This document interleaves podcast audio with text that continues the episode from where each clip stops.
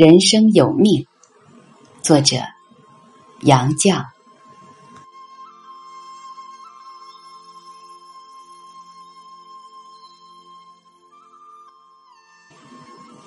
神明的大自然对每个人都平等，不论贫富尊卑、上智下愚，都有灵魂，都有个性，都有人性。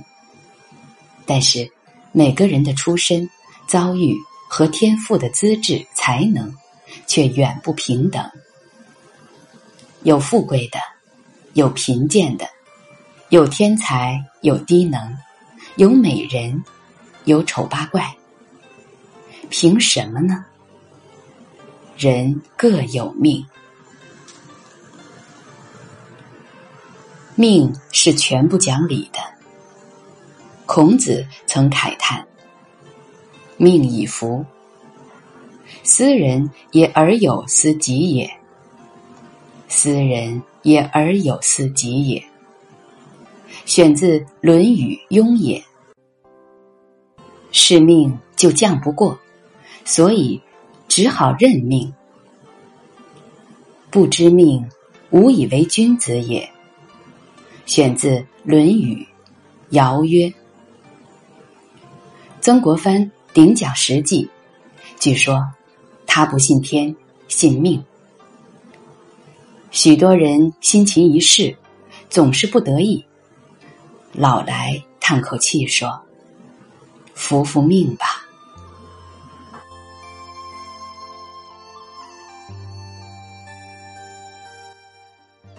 我爸爸不信命，我家从不算命。我上大学二年级的暑假，特地到上海报考转学清华，准考证已领到，正准备转学考试，不料我大弟由肺结核忽转为急性脑膜炎，高烧七八天后，半夜去世了。全家都起来了，没再睡。正逢酷暑，天亮就入殓。我那天够紧张的，我妈妈因我大姐是教徒，于是将入殓奉行的一套迷信规矩都托付于我。有部分在大地病中就办了，我一一照办，直到盖上棺材，丧事自有家人管，不到一天全办完了。下午我愈后。到后园乘凉，后园只有二姑妈和一个弟弟，两个妹妹。爸爸妈妈都在屋里没出来。忽听得墙外有个弹弦子的走过，这是苏州有名的算命瞎子帮刚刚。因为他弹的弦子是这个声调，所以帮刚刚就成了他的名字。不记得是弟弟还是七妹妹。建议叫瞎子进来算个命，想借此安慰妈妈。二姑妈懂得怎样算命，她常住我们家，知道每个人的八字，她也同意了。我们就叫女佣开了后门，把瞎子引进园里。瞎子一手抱着弦子，由女佣拉着他的手杖引进园里。他坐定后。问我们算啥？我们说问病。二姑妈报了大地的八字，瞎子掐指一算，摇头说：“好不了，天克地冲。”我们怀疑瞎子知道我们家有丧事，因为那天大门口搭着丧棚呢。其实我家的前门后门之间有五亩地的距离。瞎子无从知道，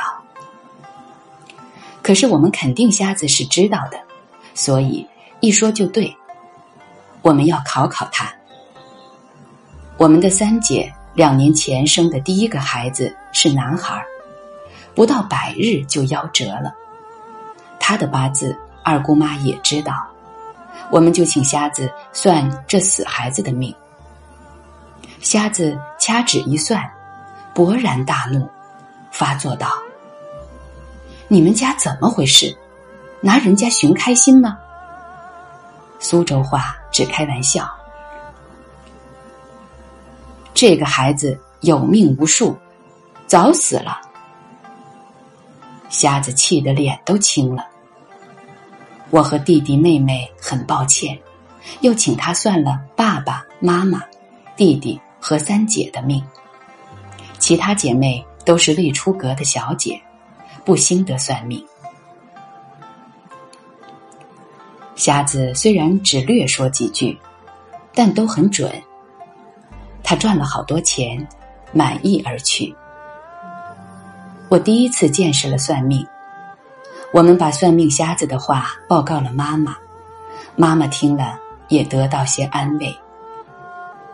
那天正是清华转学考试的第一天，我恰恰错过。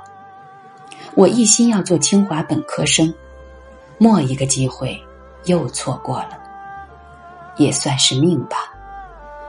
不过，我只信帮刚刚会算，并不是对每个算命的都信。而且，既是命中注定，算不算都一样，不必事先去算了。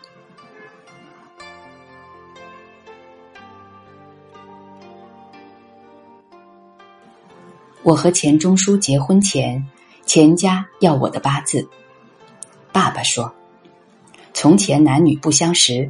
用双方八字合婚，现在已经订婚，还问什么八字？如果八字不合怎么办？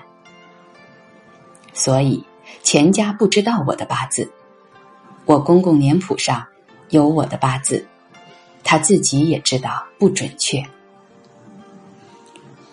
我们结婚后离家出国之前，我公公交给我一份钱钟书的命书。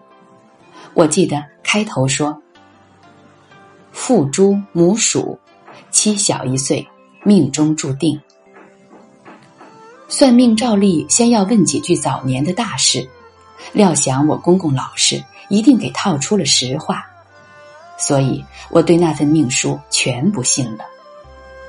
那份命书是算了终身的命，批得很详细，每步运都有批语，可是。短期内无由断定准不准。末一句我还记得：六旬又八载，一去料不返。批语是：夕阳西下，树已终。我后来才知道，那份命书称铁板算命，一个时辰有一百二十分钟。铁板算命把一个时辰分作几段算。所以特准。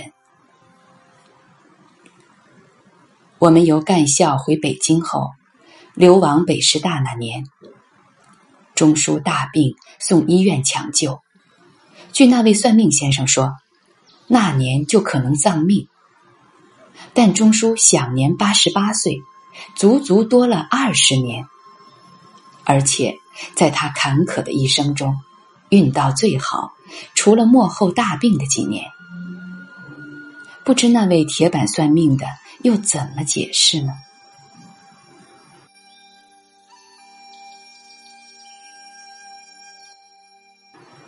生死有命是老话，人生的穷通受夭确实有命。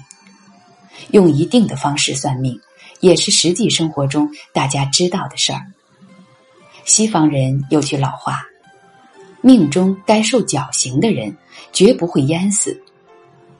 我国的人不但算命，还信相面。例如，麻衣相法就是讲相面的法则。相信相面的，认为面相更能表达性格。吉普赛人看手纹，预言一生的命运。我翻译过西班牙的一本书，主人公也信算命。大概是受摩尔人的影响。西方人只说性格及命运，或性格决定命运。反正一般人都知道人生有命，命运是不容否定的。